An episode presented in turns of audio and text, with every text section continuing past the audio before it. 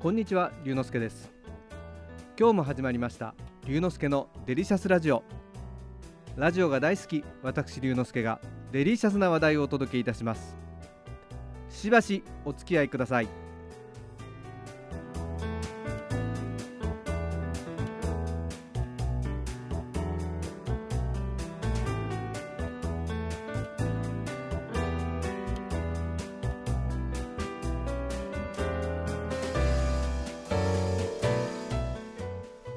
毎日暑い日が続いていますね。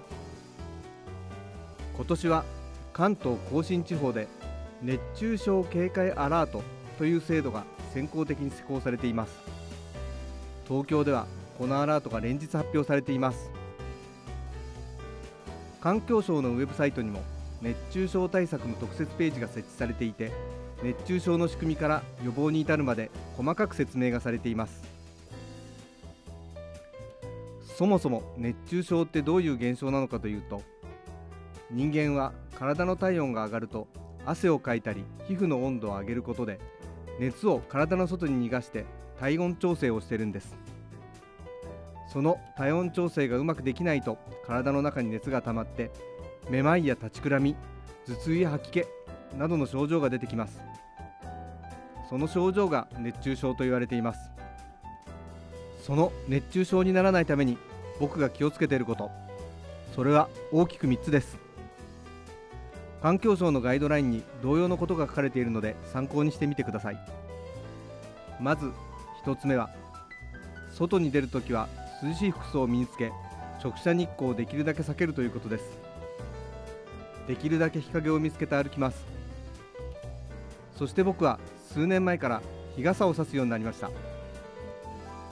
今年は随分男性の日傘も増えたのでだいぶ抵抗は減ったのではないでしょうか。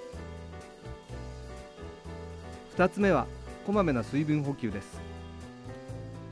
以前アニメのテニスの王子様の中で喉が渇いたと感じたらもうその時点での水分補給では遅いというセリフがありました。それを見てから喉が渇かなくてもこまめに少しずつ水を飲むようにしています。それから何を飲むかも重要です。僕は水か甘くない炭酸水を飲んでいます。ただ大量に汗をかいた時はスポーツドリンクや塩分補給のタブレットとか意識的に摂るようにしています。以前ビーチでのイベントがあった時にあまりにも暑いのでビールを飲んだことがあります。そうしたらその後が大変。後から後から汗が溢れ出てきてアルコールは脱水症状があるというのをその時実感しました。あれ以来炎天下でのアルコールにはとても気を使っています。そして3つ目はエアコンの活用です。僕はもともとエアコンが好きではないのですが今年は例年と比べても体感的に暑いので寝る時もエアコンをフル活用しています。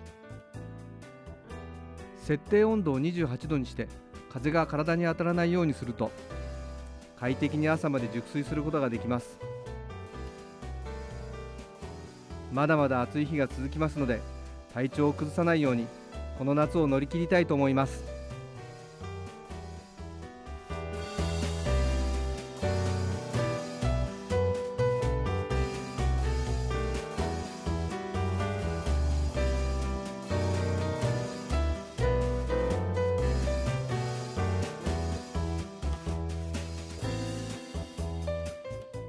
今日は僕が気をつけている熱中症対策の話をしました。